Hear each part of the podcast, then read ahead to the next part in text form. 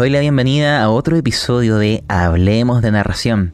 Este espacio en donde conversamos con, con, narradores, con jugadores de experiencias, de reflexiones, de técnicas, de consejos y finalmente ir complementando o descubriendo a través de las experiencias de otros información que nos pueda servir a nosotros mismos de cómo vemos y jugamos el rol o técnicas que podamos copiar. En el día de hoy nos acompaña Diego, y que te quiero ceder la mesa, que te presentes, que nos digas qué te trae hasta aquí. Adelante. Hola Pablo, muchas gracias por invitarte a tu espacio. Yo soy Diego, soy narrador del canal de YouTube de Roland Rice. Y vine aquí a compartir un poco mi experiencia, mis maneras de, narrar y de jugar este gran hobby nuestro que, que nos, tanto nos apasiona y nos tiene aquí levantados un domingo por la mañana. Así es. Todo sea por el rolcito, dicen. Sí. Mira, estuvimos conversando antes de grabar de, un tema ¿ya? que me tocó mucho porque lo hago y, y gracias a conversarlo entendí que antes no lo hacía. Así que quiero que nos presentes tú el tema para que iniciemos esta conversación. Sí, no, no te preocupes. yo también antes no lo hacía. Es una cosa que racionalicé hace poco, ¿ya? Que, a ver, una, cuando uno narra, eh, cuando uno juega este, el rol en general, yo eh, entiendo que hay tres puntos de vista de este juego. Cuando uno, cuando uno está en, jugando, está un punto de vista que se asocia tradicionalmente al narrador. Hay otro punto de vista que se asocia tradicionalmente al jugador. Y hay otro punto, un tercer punto de vista que generalmente se tiende a olvidar un poco. ¿Ya? Uno de ellos es, por supuesto, la mirada, el punto de vista desde arriba, la visión de la escena, de lo que está pasando, de lo que está por pasar, del ritmo, el saber si una escena está agotada o no, de, qué, están, qué están pensando los NPC o las facciones, qué se cómo están reaccionando a lo que está ocurriendo, y eso es el punto de vista tradicional del narrador, del máster. Está el otro punto de vista, que es el punto de vista del yo, el cómo se siente mi personaje, cuáles son las motivaciones de mi personaje y cómo reaccionaría a lo que está ocurriendo, que es el punto de vista tradicional del jugador. Y hay otro que es el tercer punto de vista que constantemente se olvida, que es el mirar al otro. ¿ya? En el fondo tú como narrador, mirar a los jugadores, qué es lo que están tratando de, de proponer, ¿ya? Eh, eh, tanto de, manera activa como quizá de manera subconsciente desde, el minuto uno. Y también, al menos lo que yo considero que tiene muchísimo valor es como tú como jugador. Que como, como, como desde tú, eh, tus personajes, observas al, resto lo que tratan de, proponer y vas y haces su juego. si tu compañero tiene una quiere quizás tiene un personaje que es un, personaje religioso, que, tiene, que, está yendo por un camino medio de, duda o quizás de crisis, de fe, tú vas y le desatas la crisis, ya le discutes. Eso es una cosa, digamos, que yo, ah, eh, digamos, descubrí, más que descubrí hace poco, lo racionalicé, lo entendí eh, hace poco. ¿Ya? Y me di cuenta que los buenos jugadores y los buenos narradores en general están constantemente navegando entre estos tres puntos de vista, ¿ya? El narrador obviamente siempre está mirando todo desde arriba, viendo que lo que viene, al momento de interpretar a los NPCs genera villanos o NPCs importantes, los entiende a nivel emocional, los entiende en su motivación y si es capaz de adaptarse a lo que van haciendo los jugadores, eso como desde el punto de vista del yo, y al mismo tiempo está constantemente observando a los jugadores qué es lo que ellos quieren jugar y qué es lo que proponen. Tú como jugador también, o sea, eh, tú puedes mirar, de repente eh, abstraerte un poco del yo, mirar la escena desde arriba, ver lo que está tratando de proponer el, el narrador y ir quizás en ese camino, meter ritmo, tomar la mala decisión o en el fondo empujar esto hacia adelante y también mirar a tu compañero y jugar su juego. Y la verdad, como te digo, especialmente como jugador, como es increíble lo, lo que puedes lograr usando, eh, entendiendo esto y usándolo constantemente. Sí, de hecho ahí me gustaría complementar que, que también lo hago, y que también eh, hubo una época cuando, como mencioné, que no lo hacía, y, y es así, como que tú sientes que tienes, cuando te hablan de que el juego de rol es un trabajo en equipo, yo lo pienso de esa forma, en donde tú estás pendiente de todos, porque eres, todos somos narradores, al menos yo lo veo así, todos somos jugadores en algún momento en la mesa, incluso como narrador, a veces que todos somos narradores, pero yo llamo a eso que mencionas que todos somos espectadores.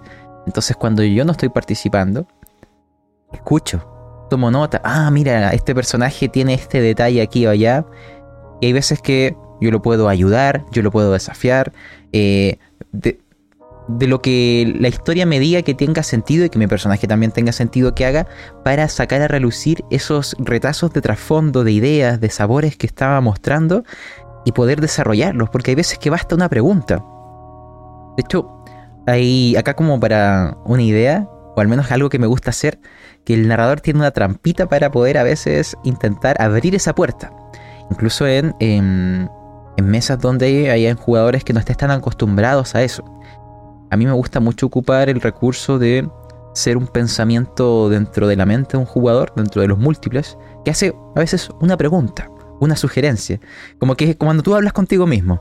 Entonces yo le puedo decir al jugador A, oye, ¿notaste lo que acaba de hacer? ¿No es sospechoso? Y, y, con eso, ¿ya? Por último, eh, él, hablando consigo mismo, que es en este caso el narrador, puede iniciar una conversación y darle valor a lo que acaba de hacer su compañero. Y es simplemente que yo, como que con un destacador, ahí muestro en el texto, mira, acaba de hacer algo, dime qué Claro, le, prendes un foco encima. exacto, exacto. Es como, eh, continúa, te estoy dando en este momento eh, el foco para que tú lo complementes, tanto en tu mente como jugador o, perdón, como personaje, o que intervengas en, la ficción. Pero eh, me gusta hacer eso muchas veces. Claro, ¿no? Entendiendo siempre que el jugador puede tomarlo, dejarlo o quizás tomarlo para más rato también. Que es algo habitual. sí. Claro, yo creo que en general también otra técnica, digamos, voy a ponerme ahora desde el punto de vista del jugador, una técnica que uno puede usar, que uno tiene que recordar también, que los trasfondos, eh, o al menos desde, mi punto de vista, los trasfondos no existen hasta que se juegan. ¿ya? Nada, es, nada, nada está escrito en piedra hasta el momento en que se presenta en la partida. respecto a eso, me pasó justamente una partida. Yo soy Eterno Master, pero de vez en cuando tengo la, oportunidad de jugar. Y me pasó en una partida justamente en que yo tenía un personaje, también de, de Dungeons and Dragons, muy de alta fantasía, que él estaba obsesionado con, la, con encontrar la inmortalidad. ¿ya? Y, tenía un trauma en donde a su, a su, a su marido lo habían, unos clérigos, unos acólitos lo habían matado a palos. ¿ya? Entonces, de repente había otro personaje que era un clérigo que era justamente del, culto, digamos, de, la muerte. ¿ya? Dije, ya, son ellos, son ellos, son los tuyos los que mataron a, mi marido. Y desde ahí se generó una relación de entre estos dos personajes que fue desde el odio hasta ya prácticamente al final una especie de relación romántica. Eh, increíble con un desarrollo de personaje de parte de ambos súper buena. ¿ya? Pero eso, eso se logra solamente entendiendo que mirando al lado, viendo lo que trata de jugar el, jugador, lo que él propone, y tú dándote incluso la, oportunidad de, de, cambiar hasta parte de tu trasfondo, o, o un poco, ¿ya? Sí, o agregar cosas. o agregar cosas para ajustarlos, porque como te digo, nada está escrito en piedra hasta que se juega, ¿ya? Y incluso, hasta cuando se juega ese es discutible, pero en el fondo, al menos la idea central es esa. Y y bueno, esa sería una, una más de las, de las tantas maneras de, aplicar esto. ¿ya? Es, es increíble cuando tú como, como personaje, cuando empiezas a, darle foco al resto, porque igual se trata de esto. O sea, tú vas y ah, juegas el juego del otro, vas y le das foco, ¿ya? Y empiezas a generar lazos, empiezas a... Tú no te das cuenta que te empiezas a... Em, el personaje se empieza a vestir de protagonista, porque ocurre que tú ese, ese, ese foco que entregas, después te lo devuelven.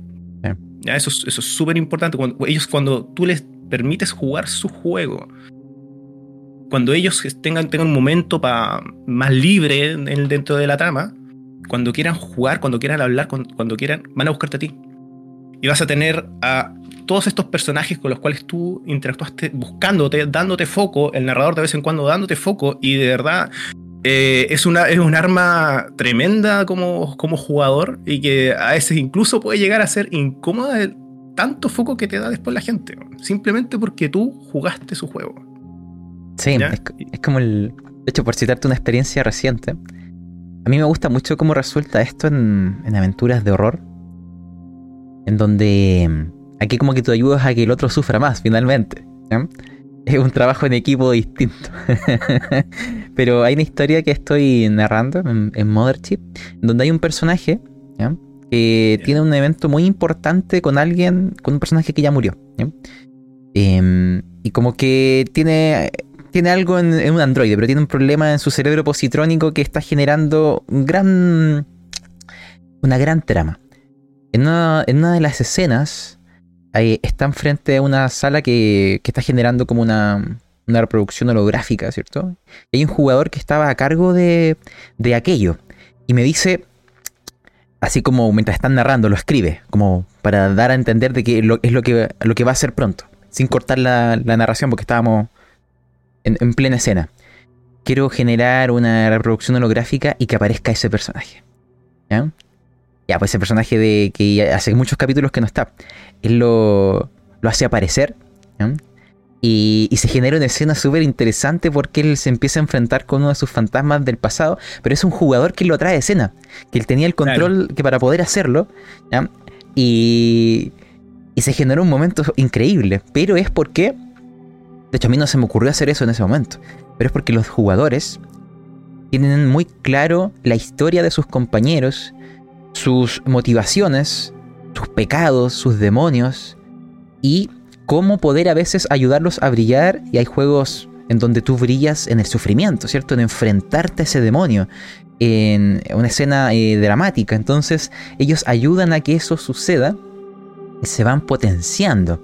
De hecho, después ese personaje que fue ayudado eh, tuvo una escena con el que generó este holograma, así como bien de hostil, pero eh, era para potenciar su personaje y esta, relación que estaban teniendo. O sea, era como que le estaba devolviendo el favor dentro de la ficción. No, pero si, está bien, si en el fondo el, discutir, el tener esos momentos de drama entre personajes que nace totalmente de ellos es brutal. Uno como, al menos yo como director, yo lo disfruto, me, siento y, me relajo un momento y empiezo a ver empiezo a ser espectador totalmente.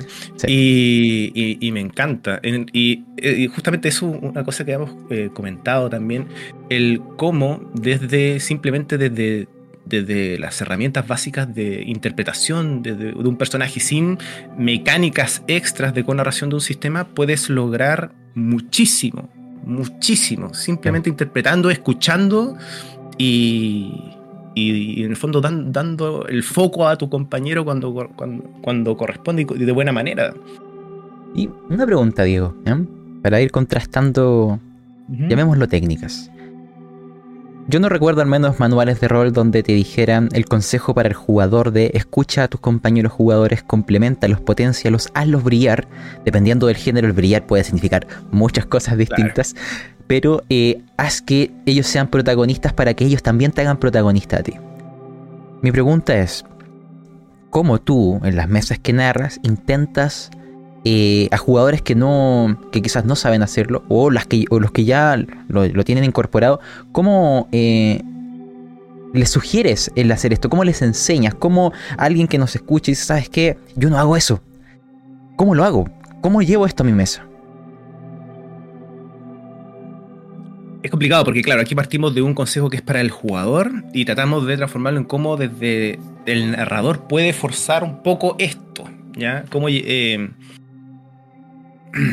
yo creo que, bueno, el consejo que tuviste también está muy bien, los pensamientos intrusivos, digamos, el, generar estas desconfianzas, ¿ya? Y, y si no, la otra es directamente agarrar, digamos, dependiendo del tipo de campaña que estés jugando, pero, eh, o tipo de aventura, eh, agarrar personajes que estén ligados al tuyo y conectarlos con otro, con el de otro personaje, con el de otro jugador, quiero decir. ¿ya? Eh, y con esa, de esa manera obligarlo en el fondo a, interactuar, a compartir, a discutir. Ya que quizás un mismo personaje que está en tu trasfondo tiene una relación totalmente opuesta con otro personaje de, otro, de otro jugador.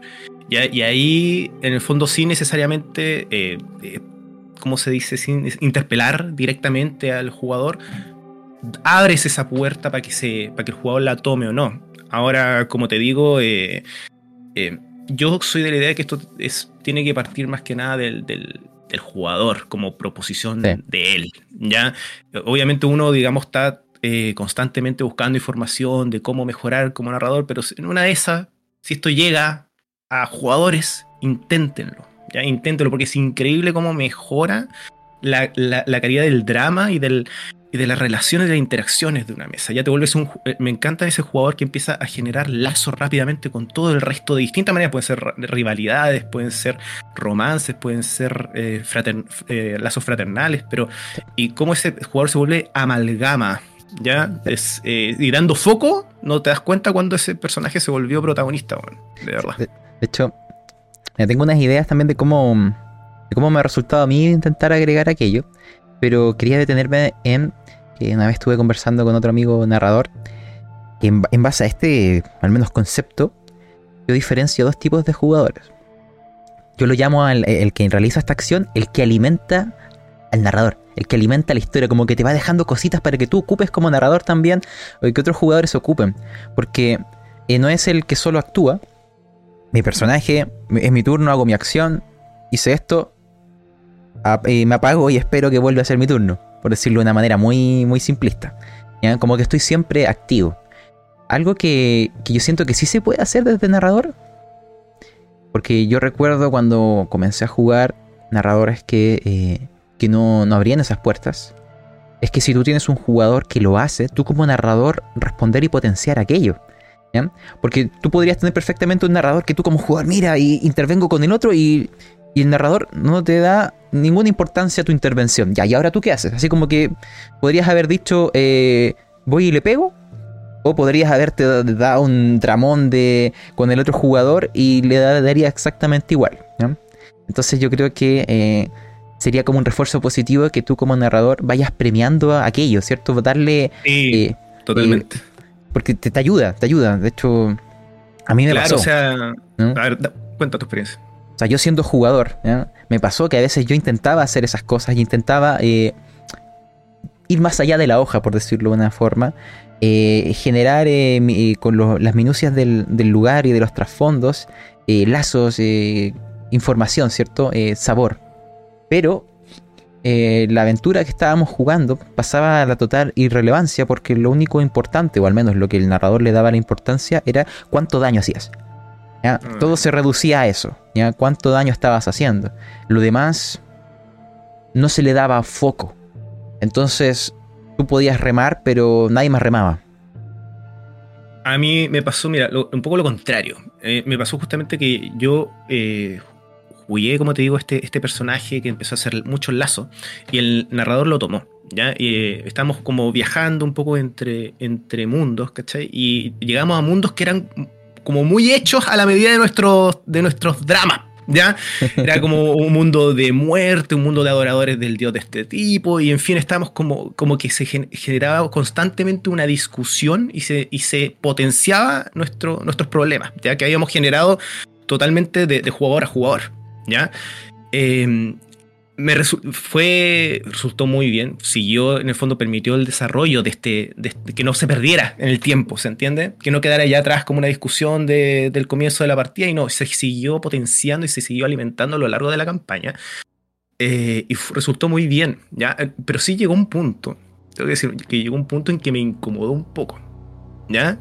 Porque éramos una mesa de cinco personas. Y el, imagínate que el foco estaba tan puesto en, el fondo mi personaje y su trama que, que, me, que ah, yo, mí, como que yo mismo me empecé a restar un poquito. ¿Cachai? Mm. Pero, pero es eh, ya, como que hubo un problema a mi juicio de, repartir foco. Ya, al menos por un periodo de la, de la aventura. Pero son, al final son cosas que se van aprendiendo y se van corrigiendo en el camino también. ¿Ya? No, no, no, no, Yo creo que prefiero mucho más que haya hecho eso a que simplemente se quedaba en el olvido. sin duda. ¿Sabes qué? Algo que también me ha servido, no, sé cómo lo administras tú ahí, pero em, yo con las mesas que tengo, que vamos a jugar una aventura que no es un guancho, ¿cierto? Que, y que en realidad la voy a terminar grabando, me gusta siempre armar un grupo de WhatsApp. Y me gusta mucho conversar ahí. Me gusta mucho hablar de, los personajes, que los jugadores hablen y como que esas ideas que tienen de cómo es su personaje, qué busca, que sea una conversación abierta en donde también estemos escuchando, por decirlo de una manera, lo que los demás quieren hacer con sus personajes, que vayamos entendiendo como estos hilos de que van a preparar esto que es antes de la trama y que el grupo de WhatsApp tiene, o sea, está durante, eh, estamos jugando la historia, entonces la conversación se sigue dando, sabes que mira la última sesión, un personaje hizo esto y no sé, y como que se puede mantener esa sesión cero eh, permanente, en donde de vez en cuando se va conversando algo y los jugadores van rescatando lo que los otros quieren hacer y van trabajando en equipo entre ellos. De hecho, a mí me pasa que yo tengo jugadores que, que se reúnen a veces en la semana solo ellos. ¿Ya? Tengo una mesa de, de, se llama The Rite of Transmutation, que es un juego de, de Seba de los dados tostados. ¿ya? Estamos jugando una narrando, digo, grabando una aventura que se llama El Renacimiento de Degna. ¿ya? Y, y, ellos se han reunido ya dos o tres veces sin mi presencia, solo para poder eh, hablar entre sus personajes, ideas. Entonces, como están súper comprometidos con ese trabajo en, en equipo de de que intentemos que brillemos entre todos, ¿cierto? De, de, cómo a veces hacemos que y ciertos elementos de nuestro trasfondo pudieran coincidir para tener eh, vínculos que nos permitan construir algo más denso eh, de nuestro pasado, ¿cierto? Y que a veces podamos rescatar para el presente, para algunas interacciones. Entonces aquello eh, que se puede dar por una conversación de WhatsApp, ellos se juntan porque son muy, están muy comprometidos con la historia. Claro. Y me gusta mucho a mí. De hecho, yo soy de esos que a veces en grupos de WhatsApp manda audios, ¿eh? textos, y, hablo, y hablo, pregunto, pregunto mucho. ¿Sabes qué? Jugador X, eh, mira, ¿sabes qué? Así terminó la sesión más o menos con tu personaje, está pasando esto. Eh, dime qué piensas, pues, dime como jugador y como personaje, o sea, más o menos impresiones, ¿cierto? Para yo ir sabiendo como estas retroalimentaciones de qué les gustaría a veces que se vayan agregando. De hecho, hay jugadores que me han dicho, ¿sabes qué? Me gustaría mucho eh, tener una interacción con otro jugador en, alguna escena, porque hay un tema, por inventarte, que nos tiene en fricción o, alguna escena que nos gustaría que, se pudiera dar en la historia, porque eh, hay justificación dentro de la ficción para que nos encontremos y pase algo. ¿Ya? Y me lo dicen, ¿sabes? Que queremos esa escena, ¿ya? Entonces yo busco dentro de la sesión generar un momento así como más dramático donde eso se genere y prepararles un escenario apropiado para ese encuentro y, y, nace de ellos. ¿Por qué? Porque ven a sus personajes como parte... O sea, yo, yo al menos, ¿cómo lo... Volviendo a una, una idea anterior, ¿cómo me gusta a mí intentar transmitirle a los jugadores? Sean o no... Eh, activos dentro de esta idea o técnica. Y me gusta siempre decirles que, que la historia es el personaje principal. Antes que su personaje. Tú estás con tu personaje dentro de la historia. Tú vas a actuar como tu personaje. Pero como la historia también es tu personaje, cuando hay otros que están interviniendo en la historia, tú los escuchas, tú oyes esos ingredientes que dejan y los tomas para ocuparlos a través de tu personaje o de otras circunstancias o formas que se puedan dar para enriquecer la historia. Porque como la historia es mi personaje, cuando otros actúan, yo también estoy actuando a través de ellos. Entonces yo los escucho, yo los entiendo, ah, pongo atención, anoto quizás el detalle, porque después lo voy a utilizar con mi personaje que es mi medio para interactuar. Pero siempre estoy ahí presente de ir, enriqueciendo la historia, enriqueciendo la historia. Pucha, aquí, bueno, aquí hay dos temas. Eh, primero el tema de, cómo desde los jugadores sale, esta iniciativa en el fondo de, conversar entre ellos y, pensar en, posible, en cosas que le están pasando, que están sintiendo, cosas que quieren hacer. Y la otra es como la historia como lo más importante dentro del juego. ¿ya? Eh, respecto a lo primero, o sea, si tus jugadores se reúnen por sí solos a hablar del tema, lo encuentro genial. Sin ti, lo entiendo perfectamente también que sea sin el máster, aunque uno, uno trata de, potenciar generalmente lo que ellos quieran. Entiendo ese trasquemor de a veces de querer. ¿Para qué, me lo va, qué me lo va a arruinar? ¿Para qué me lo va a arruinar? No, eh, lo comprendo. Y yo al menos por mi lado, la manera en que trato de construir junto con, mis jugadores no, lo hago de manera tan directa como tú, ya sea en el fondo de, mandar WhatsApp o preguntas tan directas, a no ser que ellos se, se comuniquen directamente conmigo. ¿Ya?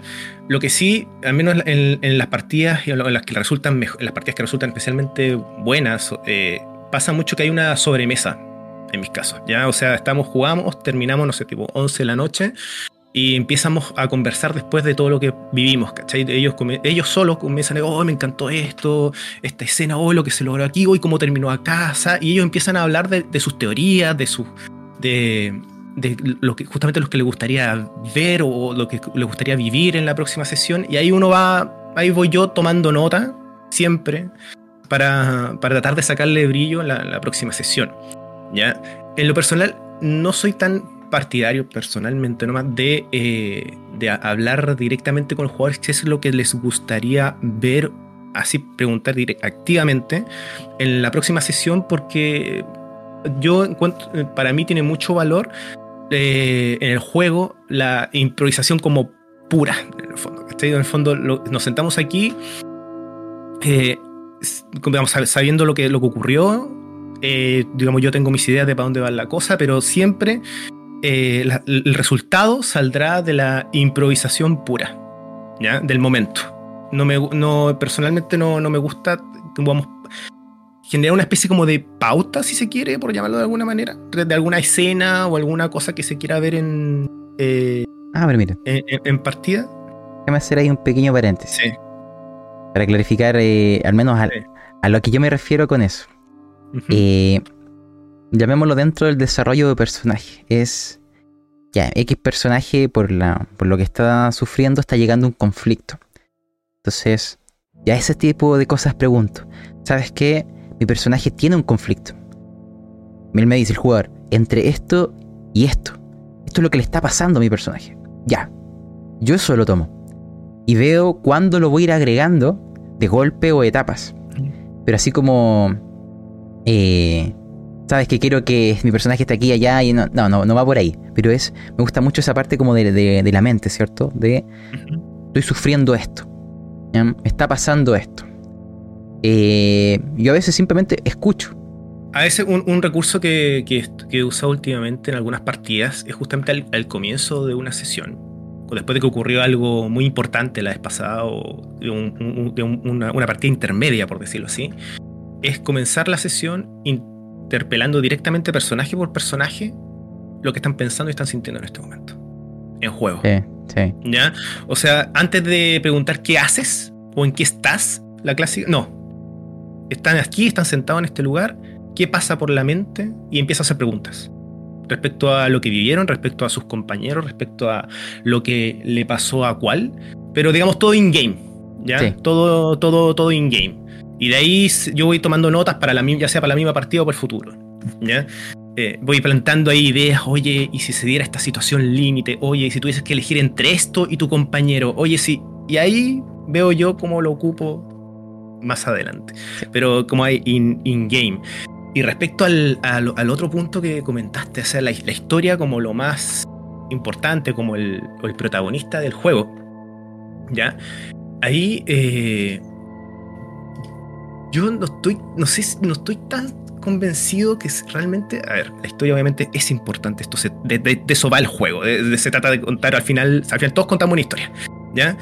Pero al menos yo, lo que me pasa es que yo al menos narro eh, como, como que me gusta que me narren, ¿ya? En el fondo trato de, que mis jugadores tengan la, experiencia que yo deseo o, encontrar, ojalá para mí, ¿cachai? Yo creo que es algo muy típico, ¿ya? ya, yo creo que sí, ¿ya? Y mi, y mi manera de, vivir el juego fue muy marcada por mi primera experiencia en el juego. ¿Ya? Que yo partí, yo soy un jugador muy nuevo en el rol, yo, yo soy un rolero de pandemia. ¿Ya? Yo partí el 2019 y, pero fue muy intenso. De ahí no paré y, me, y, empecé a leer y todo el tema, me encantó. El tema que, aunque mi, mi, comienzo fue muy, muy reciente, el juego con el que empecé fue muy clásico. Comencé con MERP, esto del, del, de Rolemaster del Señor de los Anillos. O sea, una cosa, pero. bueno, el, el, punto es que en ese, en ese momento yo tuve un máster muy bueno, un, amigo de Chiloé. Y, y yo lo que más me.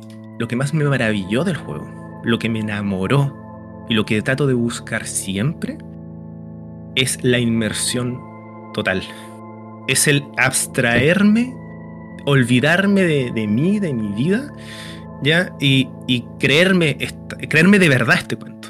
Ya, yo estoy ahí, estoy en los campos de Pelennor, estoy haciendo un, tengo que esperar el momento correcto para hacer una carga de caballería y no sé cuándo va a ser, ¿ya? Y, y esa sensación es la que estoy tratando de buscar. Y en fondo lo que yo, para mí, al menos lo más importante, lo que, yo, lo que más recuerdo de, de esa aventura, más que la historia general, lo que recuerdo son momentos.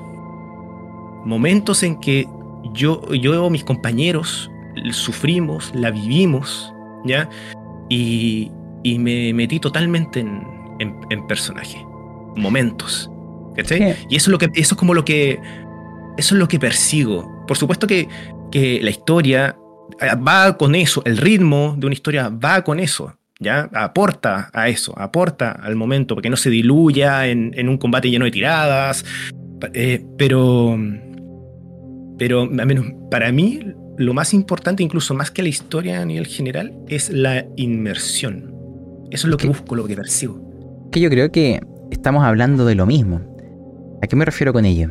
Em, por ejemplo, como yo tiendo a narrar muchos juegos donde hay temática horror, cuando, la, cuando se refiere a que la historia es como el escenario principal, es que los jugadores se sienten con la confianza de generar escenas o momentos donde incluso se ponen en riesgo a ellos mismos, incluso si mueren, mueren con una sonrisa, porque la escena que generaron, la experiencia que tuvieron, les encantó está dentro de la ambientación que estamos jugando. Si esto no fuera horror, sería otro tipo de escena. E incluso en su caída eh, aportan a esta historia y después vendrán con otro personaje a interactuar. Pero se sienten como con la capacidad a veces de desprenderse del personaje en el sentido de que lo puedo poner en riesgo. Sé que mi personaje podría morir al hacer esto. Pero dentro de la ambientación, del género, de lo que estoy viviendo, de esta inmersión, me hace mucho sentido en la ficción que mi personaje haga esto. Y yo me lanzo, me lanzo. A pesar de que sé que puede que salga todo mal. Porque yo podría perfectamente como jugador eh, de este... No, mi personaje tiene que seguir eh, subiendo nivel y volviéndose poderoso. No, yo no me voy a meter ahí, porque me puede pasar algo, porque bla, bla, bla. Pero ahí estoy, pensando como jugador, no como personaje. No estoy inmerso en la ficción, no estoy sumergido, porque ese personaje en ese mundo tiene sentido en la ficción que haga eso o que tome esos riesgos porque es parte de su vida, es parte de estar en ese mundo, en esa ambientación, en esa época. Entonces el jugador, como entiende esta inmersión, entiende esta historia, ¿cierto? Esta historia implica ambientación, género, ritmo, eh, eh, todo el etcétera. Dice, yo voy. Yo me desprendo de ese mecanismo de seguridad de protector de hoja de personaje. Porque yo estoy viviendo la experiencia. Y si caigo, y si muero, lo voy a disfrutar. Ya vendrá otro personaje. Quizá habré perdido eh, experiencias, quizá habré perdido objetos, pero habré sido feliz haciéndolo. Me habré entretenido, porque es la experiencia que estoy buscando. Entonces, eh, a eso me refiero a veces con la historia, que tú estás tan metido que esa parte como mecánica de, pucha, mi personaje se va a morir, la olvidas. Tomas los riesgos según eh, como si fueras alguien de ahí. ¿eh? Claro. Sí, eh, claro, te entiendo. Bueno, el, horror es, es todo un mundo dentro del rol. O sea, yo en el fondo admiro mucho por narrar horror. Yo no, he narrado, todo el horror que me gustaría narrar. ¿Ya? Pero encuentro que justamente tiene códigos muy propios, el tema de jugar a perder, etcétera, el saber abstraer, como dices tú, como abstraerte un momento, decir, ya está bien, no, mi personaje puede morir, pero vamos para adelante, ¿cachai? Pero respecto a lo que me refería yo, quizás que la historia no sea tan importante, es claro, porque hay una, hay una visión que, he notado un poco últimamente, ¿cachai? Muy, muy full narrativista, en, donde siempre hay que eh, tomar decisiones en el fondo pensando en lo que te parece en ese momento que puede ser mejor para la historia hacia adelante. ¿ya? Pero me parece que, claro, eso está bien, eso está muy bien. De hecho, es lo que acabamos de hablar hace poco, en el fondo saber hasta ese momento y mirar la escena desde arriba, ¿ya? Pero al menos, como te digo yo, lo que yo busco eh, es justamente ese momento en que estoy tan dentro de esto, tan, ya estoy prestando mis sentimientos propios al personaje, ¿cachai? Que, que, me olvido de, todo lo demás. Y claro, y si tienes que saltar hacia adelante, poner tu personaje en riesgo, porque es lo que haría, porque, porque es su, perfil, digamos, vas y lo haces y no importa la hoja, no importa nada, ¿ya? Y, si vamos aquí a narrar la muerte de mi personaje, va a ser con todo porque ese momento es sagrado. Ese momento es el momento más sagrado de, la narrativa en general y del. De hecho, Mira, por interpretar un poco lo que dices, ¿no? no sé si va por ahí. Pero es. Sí, hay juegos, hay una. Es como una corriente de. Eh, narrativa en ciertas cosas. Pero eh, yo siento que siempre tiene que estar el espacio de. De ese pequeño momento eh, eh, egoísta, si quieres, de quiero vivir esta experiencia. ¿ya? Quiero hacer esto. Sé que. de hecho, hay veces. Que yo también lo hago desde el punto de narrador. Ahí te voy a explicar un ejemplo que es, eh, yo quiero hacer esto, que quizás va a generar un gran problema en la historia. Quizás si la historia estaba yendo por la izquierda, ahora va a tirarse por la derecha, porque es un cambio paradigmático. De hecho, yo tengo jugadores que lo hacen. Yo, yo a veces les digo antes de empezar, vayan, dejen la cagada, ahí improvisamos nomás. Pero, eh, porque la sesión de hoy, por lo que hemos vivido, da la sensación de que va a quedar un gran problema. Entonces yo le digo, dejen la cagada nomás, adelante, tienen todo el permiso de hacer lo que quieran. Y, pasan cosas increíbles, pero también a veces yo me hago eso a mí mismo. ¿A qué me refiero con eso? Hay veces que yo estoy eh, narrando y como que hay una historia que se va preparando, que yo le, estoy agarrando mucho cariño. Le tengo mucho cariño a los personajes, le tengo mucho cariño a toda la ficción construida. Y claramente la quiero cuidar. Claramente me dolería que eh, le pasara algo. Imagínate que estos personajes justo ahora murieran después de todo lo que hemos construido y, ese, ese, como instinto protector de historia. Cuando yo me acerco a sentir eso, yo hago todo lo contrario. Lanzo eh, momentos donde prácticamente genero escenas TPK. Como que intento destruirlo todo. Intento tirar una, escena donde todo se puede ir a la mierda. Y si salen de eso, genial. Y si no, improvisamos. Yo me, me pasó en historias donde, eh, no sé, de todo el grupo, uno sobrevivió. Y era una historia así como con personaje así como súper desarrollado. Pero que llegamos a un momento donde le estaba agarrando tanto cariño que decía, bueno, si ellos quieren seguir dentro de esto, tienen que mostrarme eh, su... Tienen que ganarse el derecho de mantenerse vivos dentro de lo que estamos narrando. Porque es una historia de, de sci-fi horror. Y le lancé todo eso y, el que sobrevivió, aún me acuerdo. Sobrevivió con un dado porcentual con 45 de 46. Una cosa así como que por 1% ir a DPK. Y a veces que me gusta hacer eso, como que me saboteo a mí mismo. Cuando siento que me estoy eh, volviendo como muy encariñado con lo que he construido y que eso puede coaccionar, me puede dar la sensación de que tengo que, me puede temblar la mano. Y digo, no, si llego a ese momento, yo lanzo un infierno. Y si todo muere, todo muere. Yo, es súper carnaza, la verdad. O sea, eh, a mí, yo, eso me llega, me llega mucho, porque justamente yo igual tendo a jugar eh, campañas muy largas, ¿ya? Y me encanta el desarrollo de personajes. Yo, yo a veces tengo un drama con la muerte. O sea, la muerte que porque te mató un bicho X o te caíste en una trampa, me carga, la detesto, la odio. no, eh, la muerte tiene que, como te digo, para mí es sagrada. El, personaje, la muerte tiene que ser como muerte como redención, muerte como sacrificio, muerte como completar un arco de personaje. No puede ser simplemente muerte porque te caíste foso con. es algo, dramático.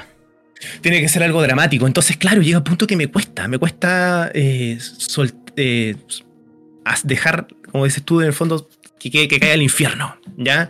lo he hecho, sí, lo he hecho un, par de veces, pero siempre con el, con el corazón en la mano. De hecho, ahora, bueno, estoy jugando justamente esta campaña de, de, la tumba de la aniquilación. ¿ya? Y la cosa es que al final hay una, una dungeon que es mortal, mortal, mortal, mortalísima. dije, y estos, estos personajes van ya 30 sesiones juntos, creciendo, desarrollándose todo. Y, y es como, ya chicos, Decimos en un comienzo que íbamos a entrar a este lugar y que yo no iba a tocar un pelo de este sitio. Se lo iban a, lo iban a vivir como vi, como es. Y ya, y estamos en eso, y estamos viendo el infierno, weón. Y eh, llegaron a un, punto en que hace un par de sesiones en donde dos personajes tenían que hacer una tirada. Estaban full vida, lo mismo. Una tirada, si la fallaban, se morían instantáneamente. Ese era el, punto, y el punto fue tan dramático. Fue, fue, los, estaban todos los jugadores como sujetándose como las, bocas, los, no, no podían creer lo que estaban viendo. Y bueno, ahí eh, hicieron las tiradas, pero por suerte tuvieron mucha suerte. Realmente los jugadores están teniendo mucha suerte. Pasaron ambos, pero fue un punto que, no es habitual, al menos en el juego de, menos en el juego de Dungeons and Dragons quinta edición, de en una tirada se mueren dos, ¿cachai?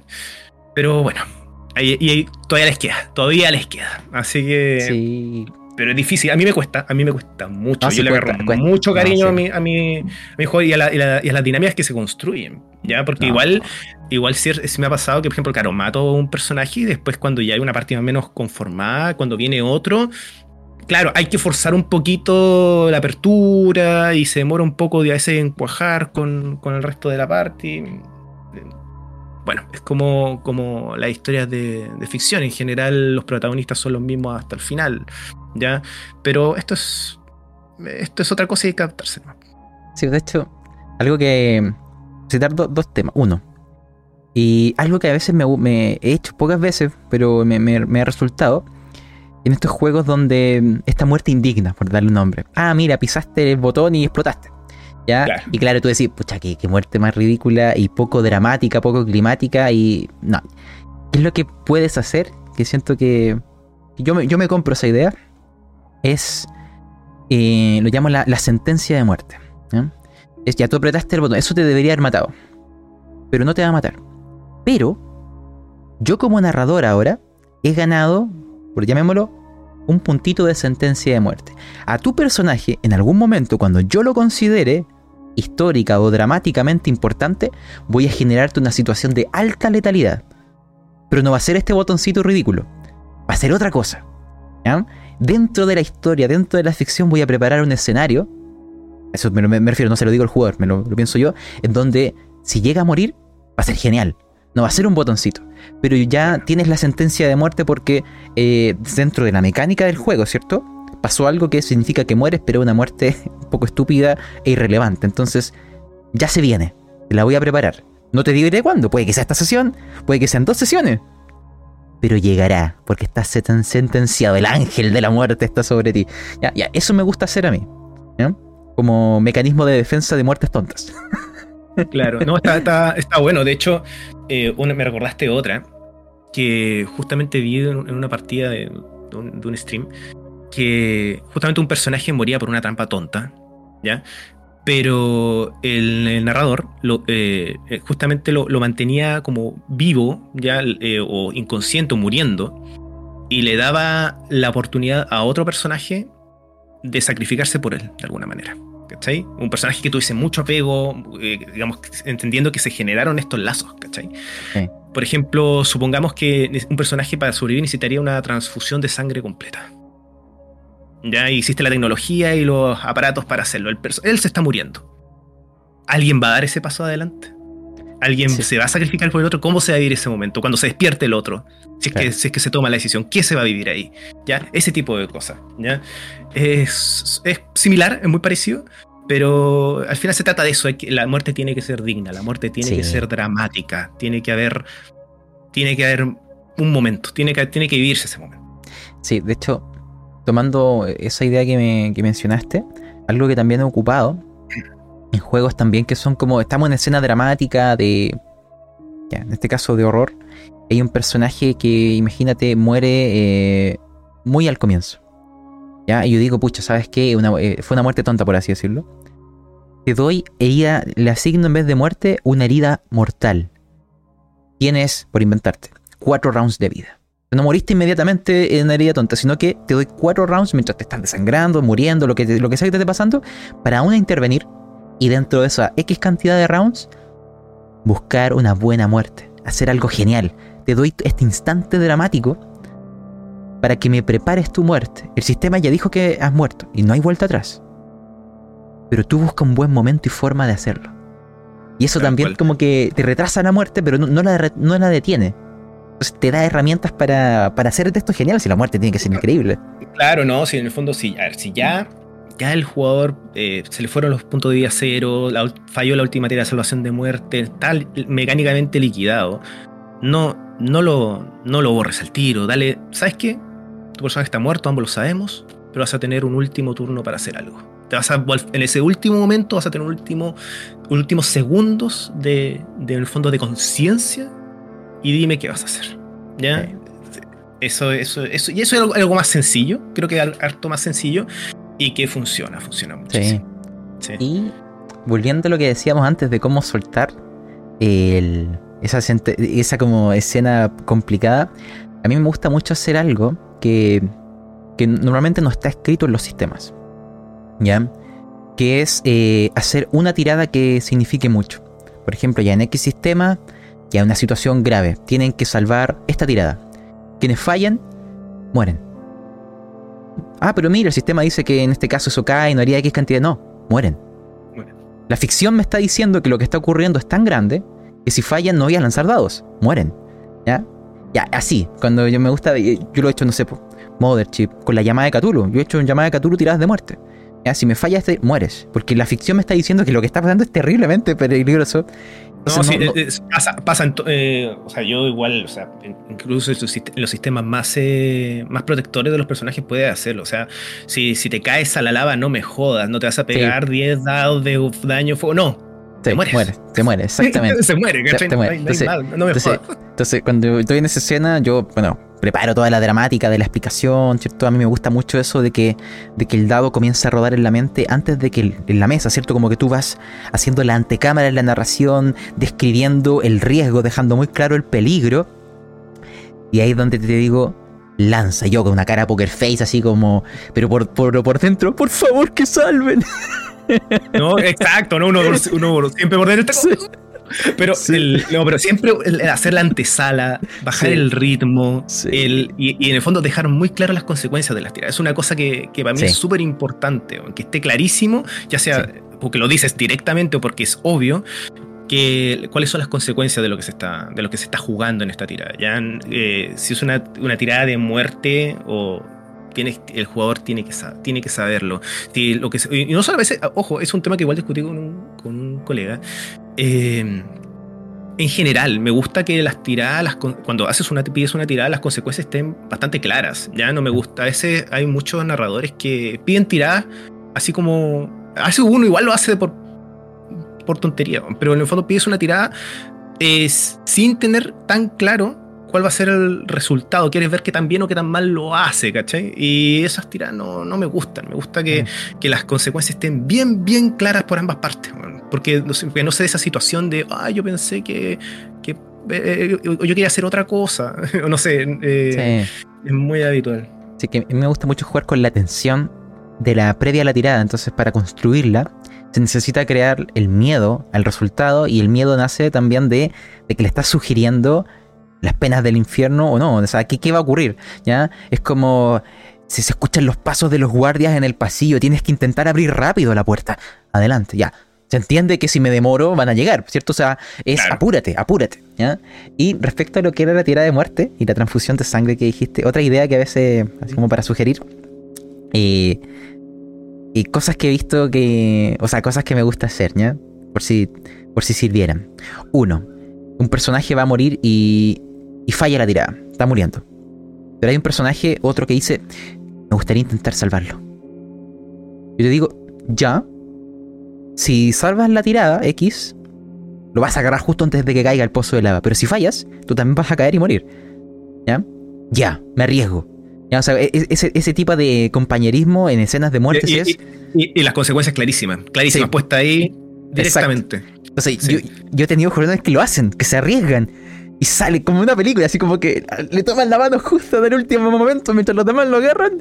Y digo, oh, pero genera, genera algo en la mesa que es explosivo, es increíble y que yo siento que solo se logra cuando de verdad el riesgo es real, la muerte es real y la burlas. Tu compañero se arriesgó su vida, de verdad, porque si fallaba se moría por ti y te salvó. Imagínate qué significa eso dentro de la ficción para esos personajes. Esa, esa entrega, ¿ya? Es, eh, es fascinante, pero déjame darte la, versión eh, oscura de esto. Yo a veces hago otro juego. Es esta una tirada donde vas a morir, etcétera, etcétera. Pongamos una situación. Estamos huyendo, nos está persiguiendo algo. Yo le digo al personaje, si empujas a tu compañero, yo te podría dejar lanzar con ventaja. Y empiezo a generar esas ideas de que se traicionen también, pues a veces no es compañerismo, es quiero vivir y la ficción dice que no se llevan bien. Entonces yo te digo, yo, yo te lo digo, te lo digo de antemano. Te lo empujas. Yo te voy a ayudar. Te ofrezco ese pacto con el diablo, así como traicionalo, y yo te voy a ayudar. Te estoy diciendo, te ayudaré. De hecho, lo, eh, me, me, ha pasado incluso con NPCs que ellos valoran mucho en historias donde en algún momento se da una traición terrible, que terminan muriendo en NPC, y yo les digo a los jugadores, nárrenme desde la perspectiva del NPC traicionado, cómo ustedes lo van dejando tirado, herido, etcétera, y van huyendo y el NPC sabe que va a morir, que ellos me describan la escena de la traición de sus personajes desde el que es traicionado. Y es dramático, es dramático. Está buenísimo. Pucha, y otro, otro, otro recurso que uso mucho que es eh, cuando un personaje dentro de la ficción comete un grave error, ¿ya? Eh, ¿A qué me refiero con un grave error? Por ejemplo, la primera que se me viene a la mente en Ravenloft, justamente, estaban eh, teniendo la cena con el vampiro. Y un jugador, en un momento de, de no muchas luces, empezó a vacilar a, a Strat. ¿ya? Y, y dijo, empezó el combate, ¿cachai? En el fondo le dije, tiene iniciativa, esto, esto no, no, no, van, no, van, a tratar así al anfitrión, ¿ya? Lo que yo hago que cuando ocurren cosas así, en vez de que el... Esto, esto hay que hacerlo como, con, mucho cuidado, sí, porque depende de la mesa, depende de los jugadores, pero cuando, cuando se hace bien resulta excelente. Que cuando, cuando alguien hace algo así, eh, el que paga tiene que ser otro. Te explico. ¿Cómo lo, cómo, cómo lo hice yo? ¿Ya? No, no, no, Strad, eh, un jugador vaciló a Strad con, su libro que tenía en el fondo, su diario, y no se lo quiso entregar y esta lo tomó por la, lo iba a tomar por la fuerza. Lo que, lo que resultó al final no fue en un TPK, porque no era, no era mi intención hacer un TPK, y tenía otros, otros planes, para, o tenía otros intereses con estas personas. Pero lo que sí hice fue eh, mutilar a un personaje, sacarle un ojo, ¿cachai? que después traduciría para otras cosas. Pero ese fue otro personaje. ¿ya? Mm. Y el, resultado de esa escena fue tremendamente dramático, aparte porque vieron la diferencia abismal que había entre ellos y el conde, ¿ya? Pero tu el compañero de uno de ellos terminó moribundo en el suelo, sin un ojo, por culpa de otro. Y ahí se generó después ya, la, de ahí para adelante, básicamente la sesión corrió sola por parte de los jugadores. ¿Ya? Porque de una manera, justamente, eso fue una manera de promover esa interacción entre entre personajes, Ahora, como te digo, eso hay que hacerlo de manera con mucho cuidado porque pues, hay jugadores que pueden considerarlo injusto. Pero como te digo, fue un tema más que nada narrativo, ya no, no, no di grandes implicaciones mecánicas al respecto, pero, pero al menos a nivel de, dramas personales fue tremendo. Mucho mejor que si el mismo que, el mismo que hizo la, en el fondo insultó al conde se hubiese llevado él el castigo. No, no habría tenido el mismo impacto. Sí. Ah, muy, no, esas son buenas ideas de ir, eh, bueno, forzando estas interrelaciones entre los personajes. Ah, como mencionaste, NPCs que estén vinculados a más de uno, eh, pueden ser lugares, situaciones, etcétera, ¿no? O el trasfondo mismo. De hecho, eso que mencionaste que el trasfondo, em, por citarte, creo que era eh, no está escrito o hasta que aparezca en la partida, algo así. Exacto, ¿no? claro, en el fondo el trasfondo no existe hasta que se juega, hasta que está se, juega explícitamente. A mí me gusta llamarlo el trasfondo emergente, que es, hay veces que hay tiradas o situaciones donde el jugador eh, hace ciertas cosas o logra ciertas proezas o falla estrepitosamente, y tú puedes ahí lanzarle cierta pregunta eh, dirigida que nos permita entender cosas del trasfondo. A mí me gustaba mucho hacer esto en partidas tipo Cthulhu, donde imagínate que todo el grupo falla la tirada de cordura, salvo uno. Y ese que salvó yo le pregunto, ¿por qué? ¿Ah? El, sistema te dice, claro, que salvó, pero es que eres insensible ante lo que ves, tu mente, no sé, pues está muy disciplinada. Que él me invente algo dentro de la ficción y que nos traiga trasfondo, que va a inventar en ese momento, para entender por qué su mente no se quiebra. Y todos están cayendo. Y ese trasfondo emergente encuentro que es súper entretenido porque eh, es fácil de recordar después está asociado a la historia que estamos jugando. Ese es el, ese es el que vale. ¿eh? O, sea, yo he tenido jugadores que, que realmente me, a veces me escriben textos y textos de. O sea, planas y planas de trasfondo, me ha pasado alguna vez. Y la verdad es que hasta, eh, eso, eso como que yo, a pesar de que se dieron todo el trabajo de escribir esos enormes textos, la verdad que cuando uno lo va, cuando se va jugando, eh, nada de eso está patente en la partida hasta que lo traemos a mesa. Y cuando lo traemos a mesa cambia. A mí me ha pasado que dije, ¿sabes qué? Vamos a tu trasfondo, lo vamos a jugar, vamos a tener un flashback de tu trasfondo y vamos y realmente ahí es cuando toma sabores, como le pone los puntos a las IES. Vamos a ver realmente cómo se siente tu personaje con esto, cómo lo vivió, ¿ya? Y, toma, toma otro, otro tono totalmente diferente. Yo, yo instaría a, los, a los jugadores y a los narradores, especialmente en, que están jugando campañas más largas, que se den un momento de, de, jugar ese, ese flashback, ¿ya? Porque se van a dar cuenta que de la plana, del papel a la mesa, hay, pero un trecho y infinito. y pasa también como jugador. O sea, a mí me ha pasado, ¿sabes? Que yo me, escribo, por ejemplo, mis ideas, mis motivaciones, eh, mis miedos y ideas de ese estilo.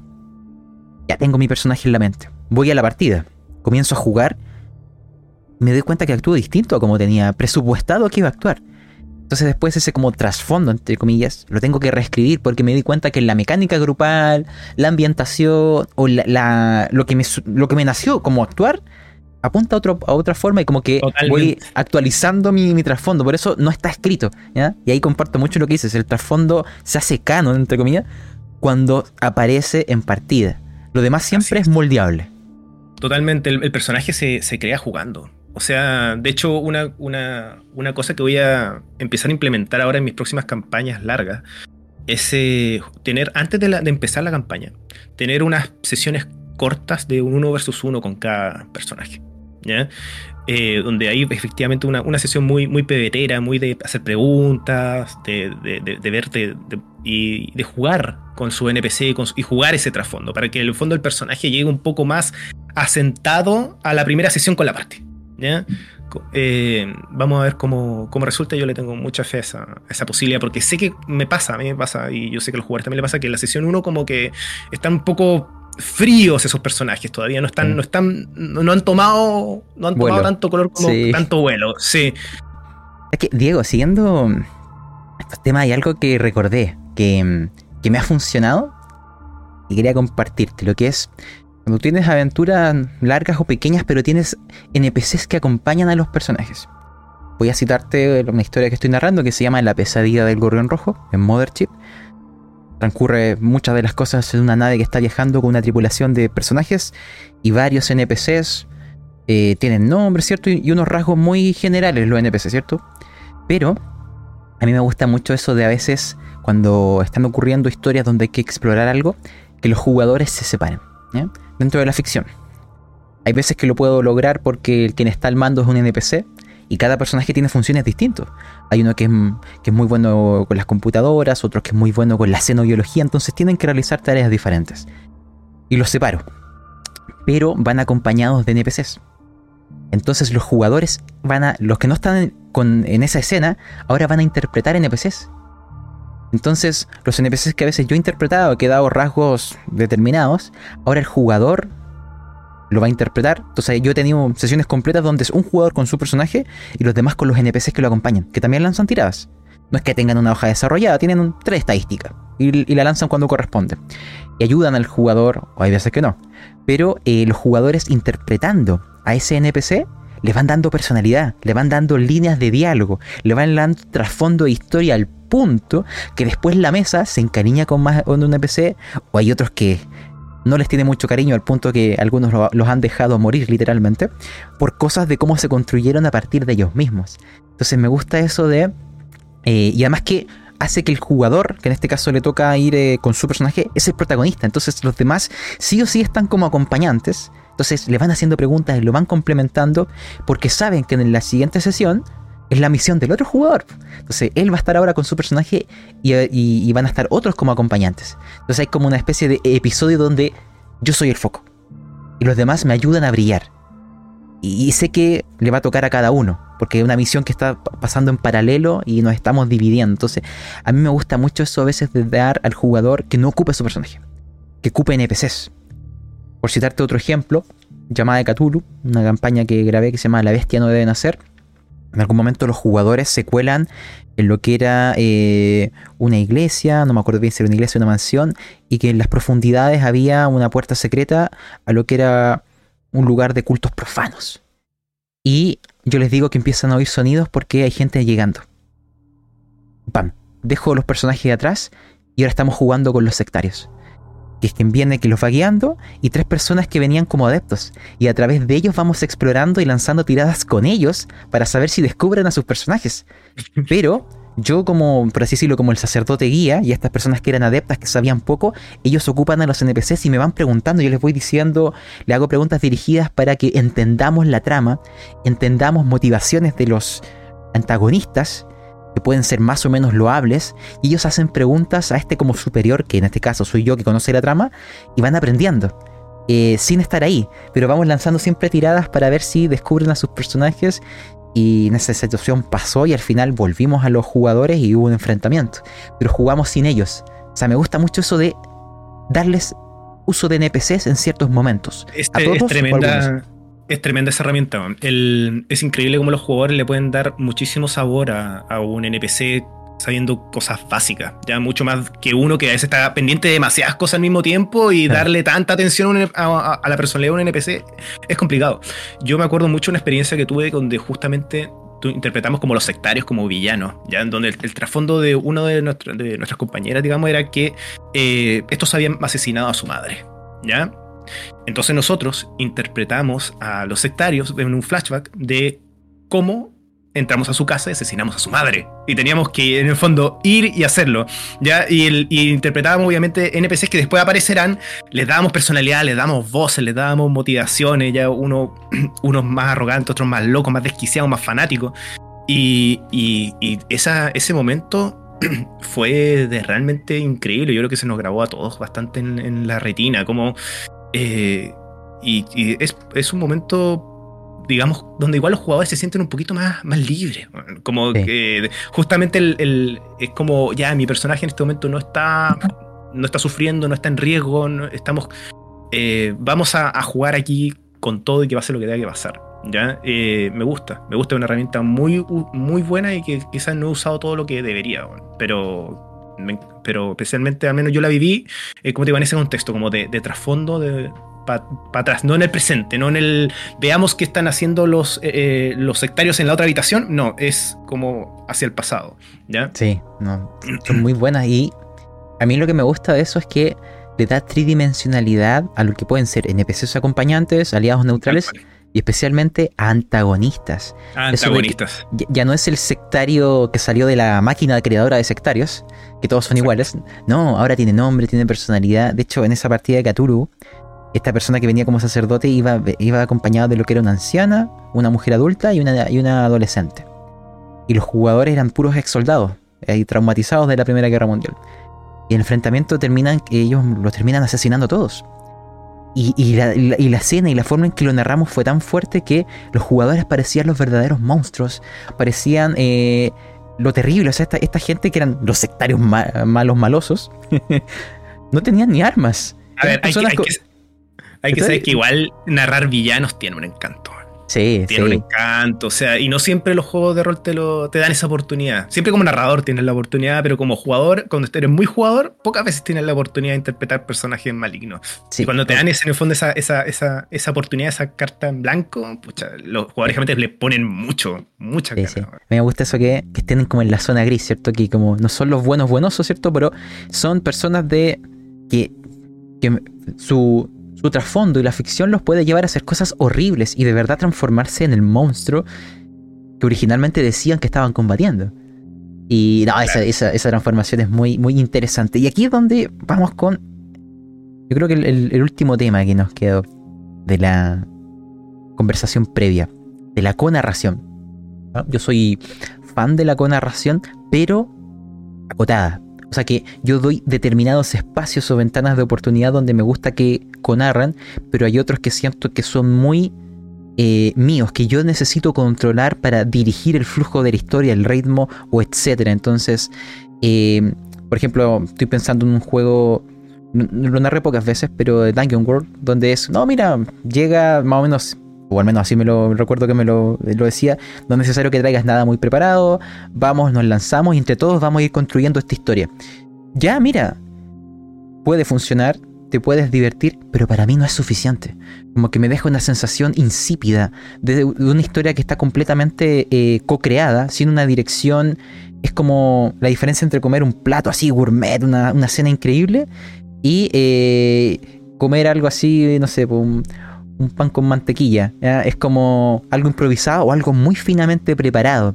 Entonces, yo tengo ese problema con la total narración, con esa total libertad. Me gusta darla en espacios para determinadas funciones, pero hay otras que siento que si la otorgo, la historia pierde densidad, pierde sabor y se diluye en cosas que le quitan ritmo o importancia. Entonces, ¿cómo ves tú la conarración? Mira, yo tampoco, a ver, yo juego generalmente con la persona que juego, que soy más jugadores con un, amigo de Alonso de Pretextos de Rol. A él le gusta mucho la conarración. Le encantan los juegos con narrativo. Ya básicamente define su, manera de jugar como con narrativo. Eh, pero a mí personalmente me pasa parecido, ¿ya? Que a ti. No me gusta la conarración full. Yo soy más de juegos en ese sentido más clásicos. ¿ya? Pero entiendo el, valor de la misma y por eso también la juego. Yo creo que depende totalmente del sistema. Yo soy, aquí soy muy, muy, muy sistemático. El, si el sistema te entrega herramientas de conarración, dale, juégalo y úsalas, porque de eso se trata. Si vas a usar un, un PBTA como Dungeon World, que te entrega, que donde el jugador tiene movimientos que puede intentar eh, desatar para que él tenga libertad narrativa, como, o, eh, PBTs como The Veil, por ejemplo, que de, este, de ciencia ficción, de Cyberpunk, que tiene un, movimiento llamado levantar el velo, en donde le permite al jugador justamente tener ese tipo de, de, autoridad narrativa, o Fate, que también puede gastar puntos Fate para, para hacerlo. Ahí yo entiendo que está bien, porque en este momento yo me pongo un poco desde el punto de vista del jugador, ¿ya? A mí, como te digo, siempre narro como me gusta, como la experiencia que busco, como, a mí me gusta que me narren. ¿ya? Y a mí me encanta sorprenderme, me encanta como eh, meterme en esta ficción que, me plantea el narrador y, navegar en ella, ¿cachai? Con mi imaginación. Entonces cuando, como te lo comenté antes, la típica escena, la típica escena de entras a una taberna, estoy ahí en este, en este, en este modo, y el narrador me dice, dime, eh, me llamo por el personaje. Dime, Diego, ¿qué ves? Uf, me da como. como que me desinfle un poco. Ya es como, uf, parece que aquí o, no, hay no va a pasar nada importante o no tiene que ver con la historia. Menos siento como ese mensaje, ¿cachai? Como que esta escena no, no, no es relevante. Me, me importa mucho que el sistema te entregue, entregue mecánicas de narración porque así el jugador las usa cuando para él es importante. ¿ya? Eh, como te digo, los, PBTA, los puntos Fate, etc. ¿ya? Es como, ¿sabes que Yo aquí quiero tratar de meter esto. ¿ya? Eso desde el punto de vista del jugador. ¿ya? Eh, ahora, como narrador, como narrador, sigo la misma tónica. O sea, eh, si juego un juego clásico, de Llama de Cthulhu, etc no, en general, los únicos momentos que yo meto con narración es cuando hablamos del trasfondo de un personaje, ¿ya?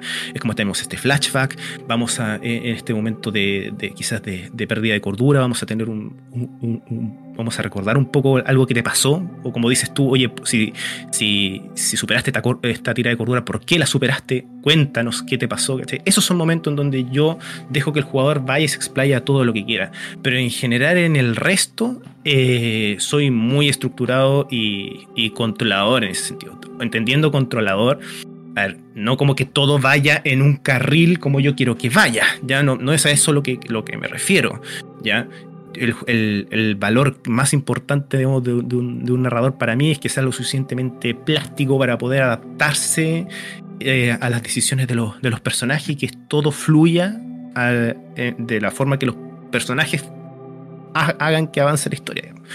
Pero, pero claro, de ahí a, decir, a permitir que, el jugador en el fondo tome, eh, tome más poder de narración de lo que hace, lo que tiene estrictamente su personaje, por decirlo así, eh, no, no soy muy fan, la verdad. No soy muy fan.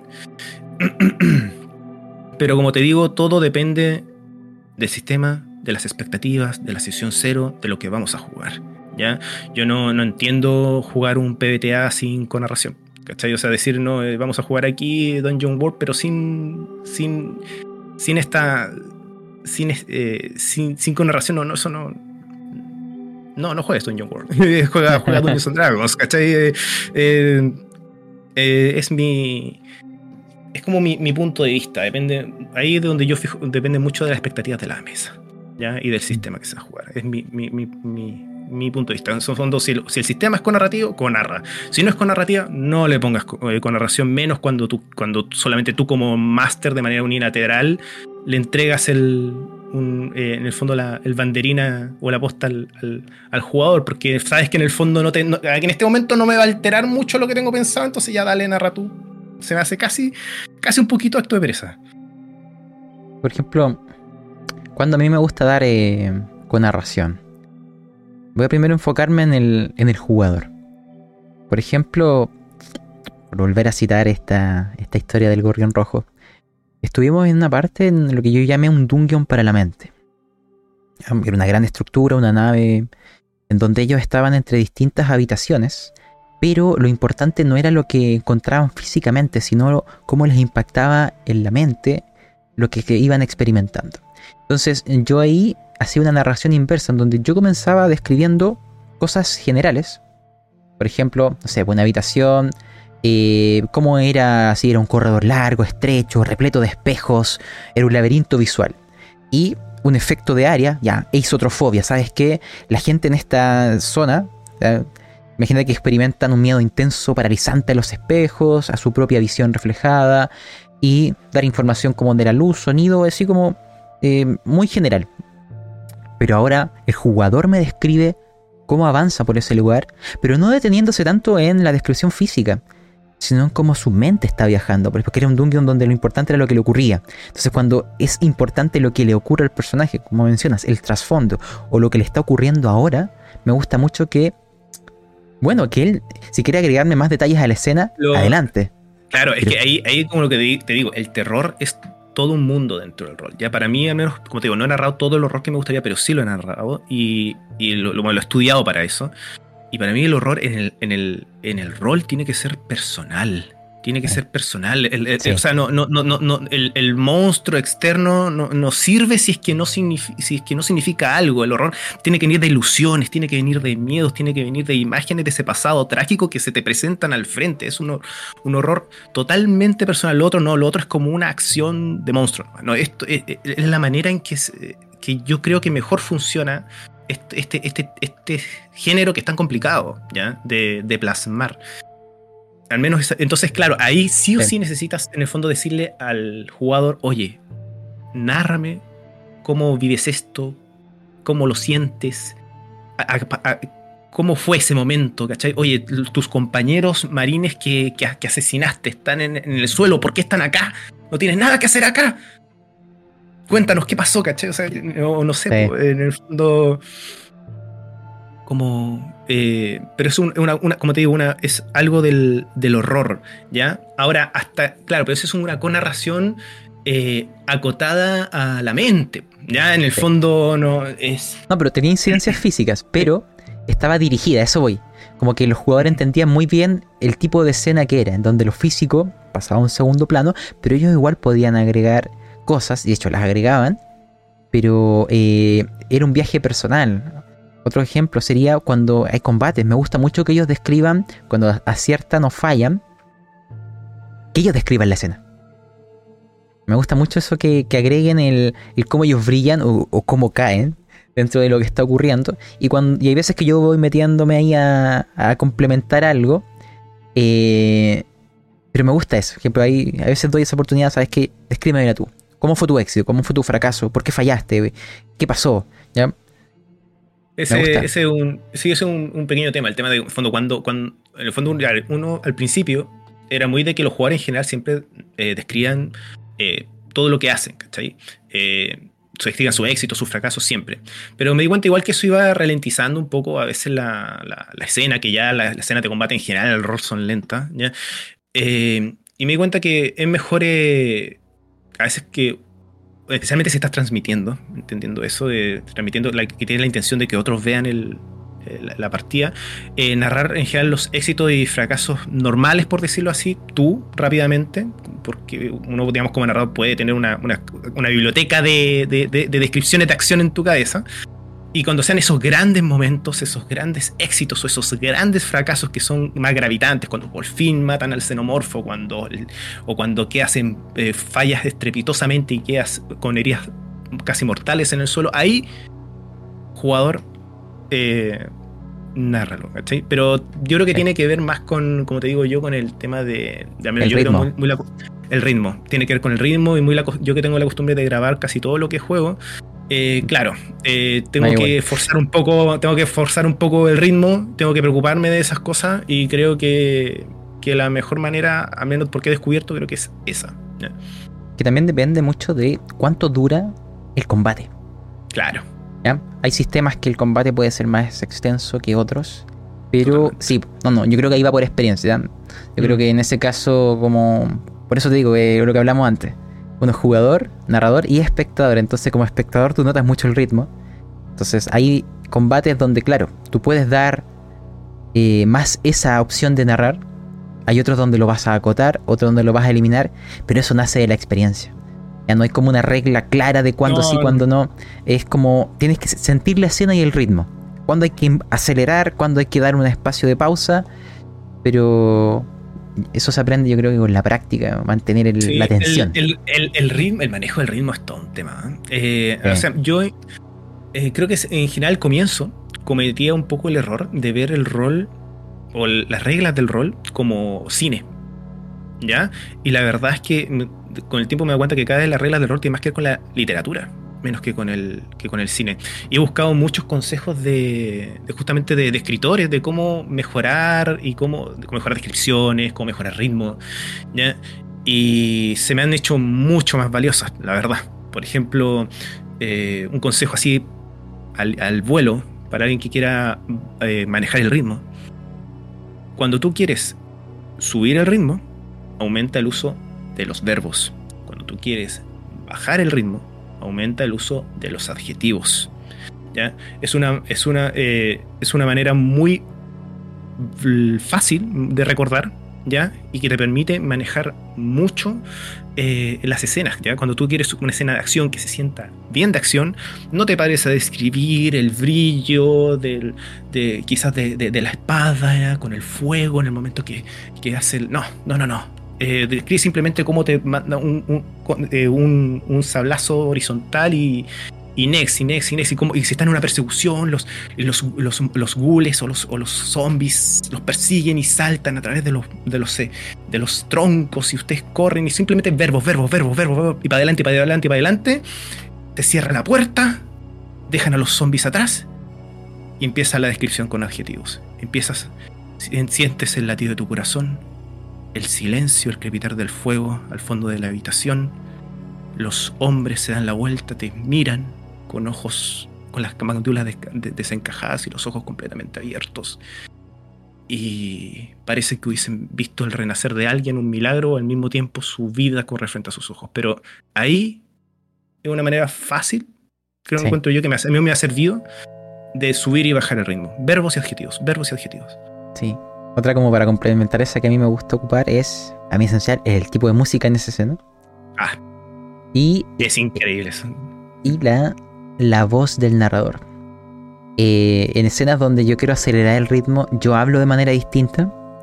E incluso empiezo así cuando, eh, así como verbalmente, como a acelerar las cosas, no solo de lo que estoy describiendo, sino como del entorno, la forma en que hablo, se siente como que estamos en una escena acelerada, ya que es como, Vamos, elige pronto, se acerca, se acerca, vamos, lanza de una vez. ¿Ya? Entonces es como, bueno, apúrate.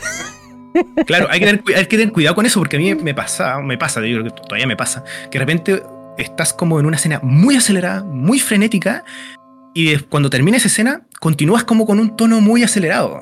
Tiene, hay, como que, eh, eh, hay que controlarse, hay que saber cuando en el fondo dar una pausa, respirar y bajar el ritmo. Ya, porque el ritmo no se trata solo de acelerar siempre las cosas hay que bajarlas. ¿ya? Sí, sí eh, si no agota. es, eh, tanto a los jugadores como a ti, el, es el, manejo del ritmo, subir y bajar, subir y bajar. Lo mismo que el, miedo y la tensión. No puedes tener la tensión siempre arriba. Hay que momentos que hay que bajar para que vuelva a subir.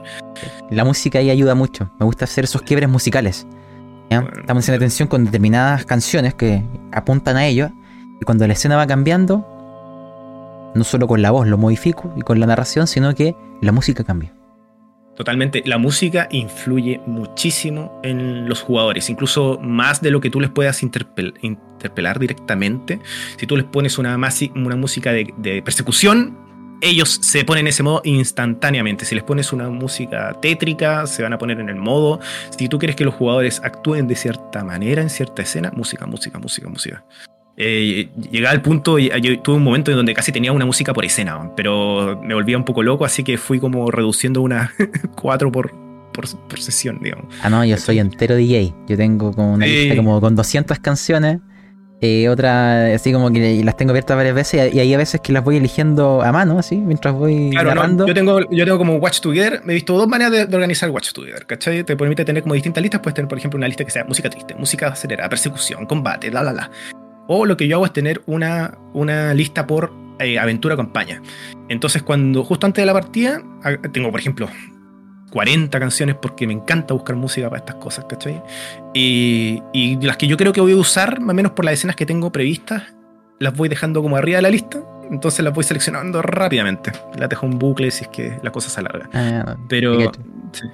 La tengo como por género, pero. Sí. DJ. también, eh, también DJ. siempre, siempre. que potencia mucho. De hecho, a mí me pasa, no sé si te ocurre lo mismo, que la música influye la forma en que voy a describir la escena. Entonces yo hay veces que elijo ciertas canciones como si fuera un director de orquesta y yo la voy siguiendo. Se da la sensación a veces de que, oh, la música calza justo con la forma en que estoy describiendo, pero es al revés. Yo estoy calzándome a la música.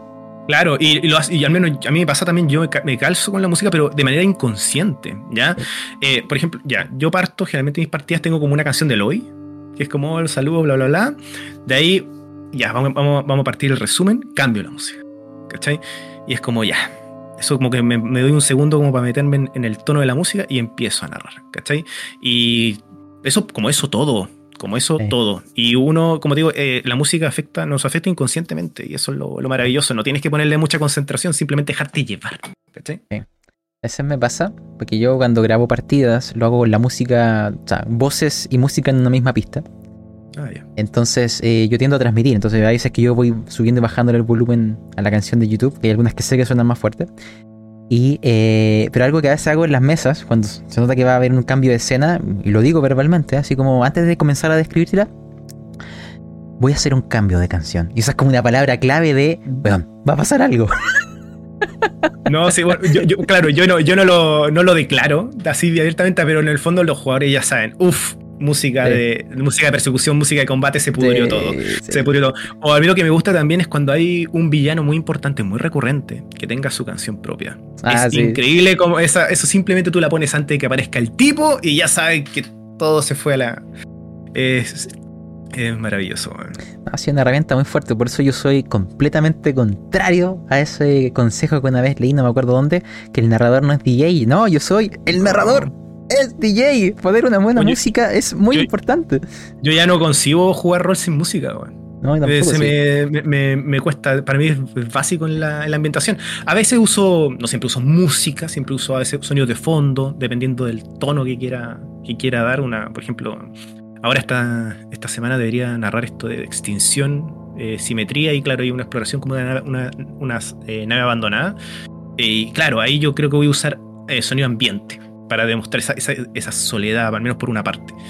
Pero de ahí, gusto nomás. De ahí gusto.